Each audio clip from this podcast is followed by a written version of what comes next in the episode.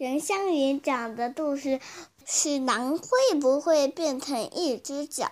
有一个小魔仙啊，大灰狼是四只脚的，然后他把它变成两只脚，再把它变成一只脚，再把它变成两只脚，然后大灰狼都只两只脚走路了。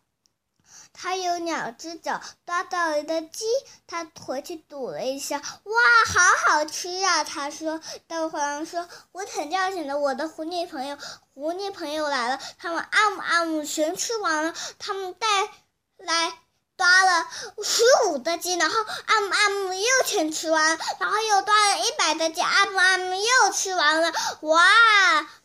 说：“我们的肚子真饱了，再喝一杯橙汁，喝好橙汁，他们睡觉了。然后他们忘记刷牙了，起来，哇，牙齿好疼啊！只能去医院。医院烫了，他们吓死了，说：我不要进门探病，我要吓死了，你会咬我的。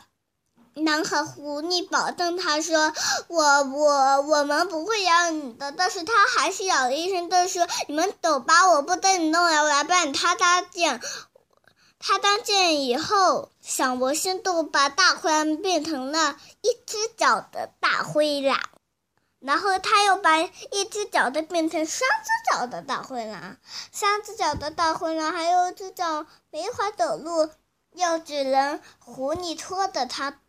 小魔仙终于把它变成四只脚了，但是它一只脚上面吐血了。然后小魔仙把它变好了，小魔仙再魔法魔法变，再把它变成两只脚。讲完了，人相约，宝宝下次再给你讲。